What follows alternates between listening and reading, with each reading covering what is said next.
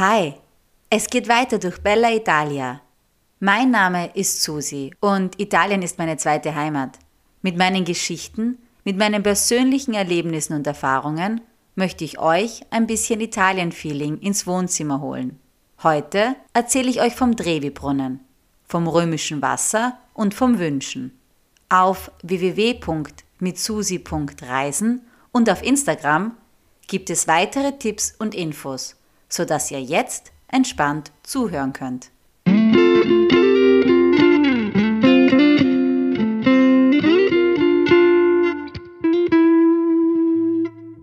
Es war so. Es war vor einigen Jahren. Da bin ich gerade durch eine der schönen Gassen Roms spaziert. Es war ein ruhiger Nachmittag. Ich erinnere mich jetzt nicht mehr ganz genau an den Monat, aber da es ruhig war, muss es Winter gewesen sein. Ich habe telefoniert, und zwar mit meinem Papa. Und ich weiß noch ganz genau, was ich ihm gesagt habe. So, als wäre es gestern gewesen. Papa, weißt du, sollte ich mal aus irgendeinem Grund obdachlos werden, dann würde ich mir Rom als Stadt zum Leben aussuchen. Nicht, weil Rom so schön ist, aber vor allem, weil es hier überall Trinkwasserbrunnen gibt und ich somit sicher nicht verdurste. Bitte fragt mich nicht, wie genau wir auf dieses Gesprächsthema gekommen sind, aber mit ihm rede ich gerne über Gott und die Welt. Wahrscheinlich war ich aber gerade bei einem dieser Trinkwasserbrunnen und habe mir meine Wasserflasche aufgefüllt. Und da ist mir das eben eingefallen. Aber an diesen Satz erinnere ich mich wirklich oft. Auch deshalb, weil ich mir mittlerweile nicht mehr so sicher bin, ob ich wirklich in Rom obdachlos sein möchte. Aber ich hoffe einfach, dass es gar nicht so weit kommt. Ist aber jetzt auch nicht so wichtig, denn um dieses Thema geht's gar nicht, sondern es geht um die vielen Brunnen in Rom. Oder genauer gesagt, um den Brunnen der Brunnen, den Trevi-Brunnen.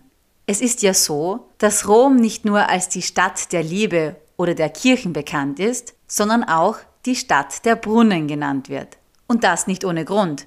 Denn in Rom gibt es allein über 2500 Trinkwasserbrunnen. Ja, Trinkwasserbrunnen. Denn das Wasser aus dem Brunnen in der Stadt kannst du bedenkenlos trinken. Ich habe sogar mal gehört, dass man selbst das Wasser aus dem Trevi-Brunnen trinken könnte. Aber das kann man mittlerweile eh nicht mehr ausprobieren. Denn so nah kommst du gar nicht mehr an das Brunnenbecken ran sonst wirst du eh gleich von der Polizei mit ihren Drillerpfeifen ermahnt. Wer schon mal in Rom war, der weiß ganz genau, wovon ich spreche. Denn neben dem Verkehr, dem Hupen und dem Martinshorn von Einsatzfahrzeugen hört man in Rom auch immer wieder diese Drillerpfeifen. Und das, obwohl man nicht irgendwo auf einem Fußballfeld, sondern direkt vor einer Top-Sehenswürdigkeit steht. Ich nenne das ja den Sound of Rome. Da gewöhnt man sich dann irgendwann dran und zum Glück gibt es ja auch die kleinen, niedlichen Gassen und die versteckten Hinterhöfe, wo man in aller Ruhe bzw. bei Vogelgezwitscher das Bella Vita genießen kann. Aber ganz egal, ob man durch die großen, stark frequentierten Straßen oder durch die schmalen, typisch italienischen Gassen spaziert. Brunnen findet man in Rom an allen Ecken. Und damit meine ich jetzt nicht nur die großen Schmuckbrunnen sondern auch die nicht so sonderlich einladend wirkenden zylindrischen Wasserspender aus Gusseisen, die liebevoll Nasone genannt werden. Nasone heißt ins Deutsche übersetzt große Nase. Naso ist die Nase und hängst du im Italienischen die Endung ohne an ein Wort, so wird es immer dick bzw. groß. Zum Beispiel ein Cena ist ein Abendessen, ein Cenone ist ein üppiges, großes Abendessen wie zum Beispiel an Heiligabend oder Silvester. Ein Nasone ist also eine gusseiserne große Nase, aus der Wasser läuft. Klingt jetzt irgendwie nicht sehr einladend, wenn ich das so sage. Aber das ist nun mal so. Den Namen kann ich jetzt auch nicht ändern. Das Wasser ist aber genießbar und vor allem an heißen Sommertagen oftmals eine wohltuende Erfrischung. Deren Ursprung geht übrigens auf das 19. Jahrhundert zurück um frisches Wasser für die Öffentlichkeit kostenlos zugänglich zu machen. Und Wasser war für den Römer schon vor vielen Jahrhunderten wichtig. Bereits 400 nach Christus gab es allein in Rom elf Aquädukte, elf Thermen, ca. 860 Privatbäder und über 1350 Brunnen. Der Römer hatte im Vergleich zum heutigen Verbrauch dreimal mehr Wasser pro Person zur Verfügung. Unglaublich, oder? Das erste Aquädukt Roms, die Aqua Appia, wurde 312 vor Christus erbaut. Ja, richtig gehört, vor Christus. Und diese Aquädukte waren ja der Wahnsinn. Sie führten Wasser bis zu 100 Kilometer weit, quer durch die Städte des römischen Reiches. In Rom selbst gab es elf und drei davon sind sogar heute noch in Betrieb. Die Aqua Felice, die Aqua Paula und die Aqua Vergine, die den Trevi-Brunnen mit Wasser speist. Das Wort Aquädukt kommt übrigens aus der lateinischen Sprache. Aqua ist das Wasser, duzere heißt führen. Also ein Aquädukt ist eine Leitung, die das Wasser führt. Eine sehr logische Sprache. Aber da das jetzt kein Sprachpodcast ist, komme ich nun endlich zu dem Aquädukt bzw. zu dem Brunnen, von dem ich euch eigentlich schon die ganze Zeit erzählen will. Zur Aqua Vergine und dem Trevi-Brunnen. Zu dem zu kommen fällt mir aber anscheinend nicht nur in dieser Erzählung schwer, sondern ich muss gestehen, selbst vor Ort habe ich mich anfangs ja oft verirrt, wenn ich zum Trevi-Brunnen wollte. Ich weiß auch nicht warum. Vielleicht, weil ich immer gedacht habe, dass man diesen ja aus der Ferne sehen müsste.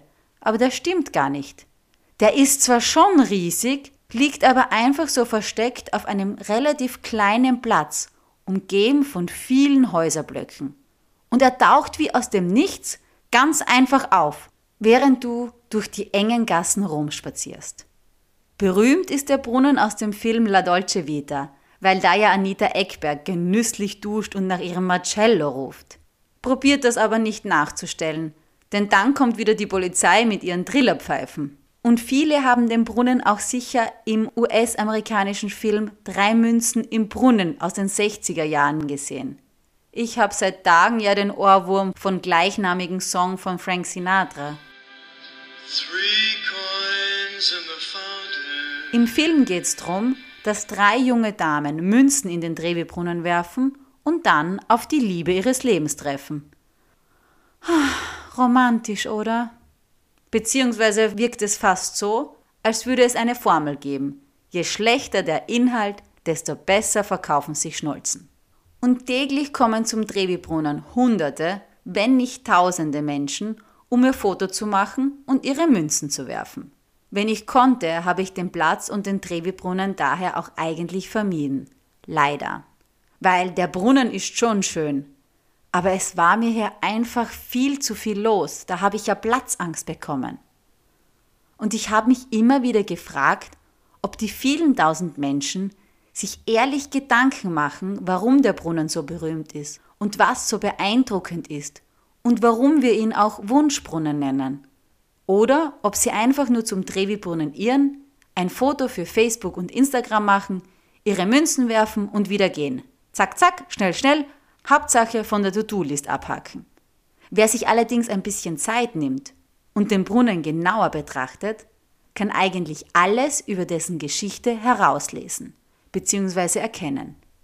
Der Brunnen wurde im 18. Jahrhundert nach einem Entwurf von Nicola Salvi erbaut. Er ist 26 Meter hoch und 50 Meter breit und nimmt somit tatsächlich fast den ganzen Platz ein. Die Stufen sollten wie ein Theater als Sitzreihen dienen, sodass wir uns auf diese setzen und den Trevi-Brunnen wie ein Spektakel bestaunen können. Denn ein Spektakel ist er wirklich, dieser Brunnen. Schaut ihn mal genau an. Neben dem Meeresgott Ozeanus in der Mitte und den zwei Statuen, die Fruchtbarkeit und Gesundheit symbolisieren, wird euch der Brunnen nämlich auch die Geschichte über den Ursprung der Quelle erzählen. Ich habe mich mal auf die Stufen gesetzt und mir diese Details genauer angesehen, weil ich dem Rätsel hinter dem Münzwerfen auf den Grund gehen wollte. Der Trevi-Brunnen ist ja bekannt für das Wünschen und das Münzwerfen. Throw a coin and make a wish. Wirf eine Münze und wünsch dir was. Aber nicht irgendwas, der Legende nach heißt es, wenn du eine Münze wirfst, mit der rechten Hand über die linke Schulter, geht der Wunsch, wieder nach Rom zu kommen, in Erfüllung. Wirfst du zwei Münzen, dann verliebe man sich in Rom. Und werfe man drei, dann würde man in Rom sogar heiraten. Ich habe keine Ahnung, was passiert, wenn man vier oder fünf Münzen wirft. Vielleicht Kinder, Scheidung, zweite Ehe, I don't know. Aber ich habe sicherheitshalber gleich mal mein ganzes Portemonnaie reingeworfen. aber bis dato ist noch nichts passiert. Außer, dass ich immer wieder nach Rom komme. Aber wie dem auch sei, nachdem unglaublich viele Menschen hoffen, ihre Wünsche werden durch das Münzwerfen erfüllt, landen sehr schnell sehr viele Münzen im Trevi-Brunnen. In den letzten Jahren waren es im Durchschnitt 4000 Euro am Tag. Am Tag. Das Geld wiederum wird von der Stadt für die Erhaltungskosten der Monumente verwendet. Aber woher kommt nun diese Tradition? The story behind, also die Geschichte hinter der Tradition, ist tatsächlich im Trevi-Brunnen verewigt. Auf der linken und der rechten Seite in einem rechteckigen Rahmen in Stein verewigt. Der Legende nach hätte der Konsul Marcus Agrippa und seine Soldaten während der Rückkehr von der Schlacht gegen Kleopatra und Marcus Antonius in den Sabinerbergen übernachtet. Und dort haben sie ein junges Mädchen getroffen, eine Jungfrau, die die durstigen Männer zu einer Wasserquelle geführt hat. Das Wasser aus dieser Quelle war so rein wie das Mädchen selbst, also jungfräulich, und so bekam das Wasser später den Namen Aqua Vergine, was übersetzt Jungfrau bedeutet, um nochmals etwas über die Sprache zu erklären. Man glaubte damals, dass wenn Soldaten vor einer Schlacht von diesem Wasser trinken, sie jung und frisch wieder in die ewige Stadt zurückkehren würden. Aus dem Wassertrinken wurde dann eben das Münzwerfen, wahrscheinlich kombiniert mit der Tradition des Geldspendens, um die Götter zu besänftigen. 19 vor Christus hat Agrippa jedenfalls die Aqua Virgo eröffnet, die heute noch den Trevi-Brunnen mit Wasser füllt. Lange Rede, kurzer Sinn, 2000 Jahre nach Christus profitieren wir also von etwas, das schon zu einer Zeit vor Christus ihren Ursprung genommen hat.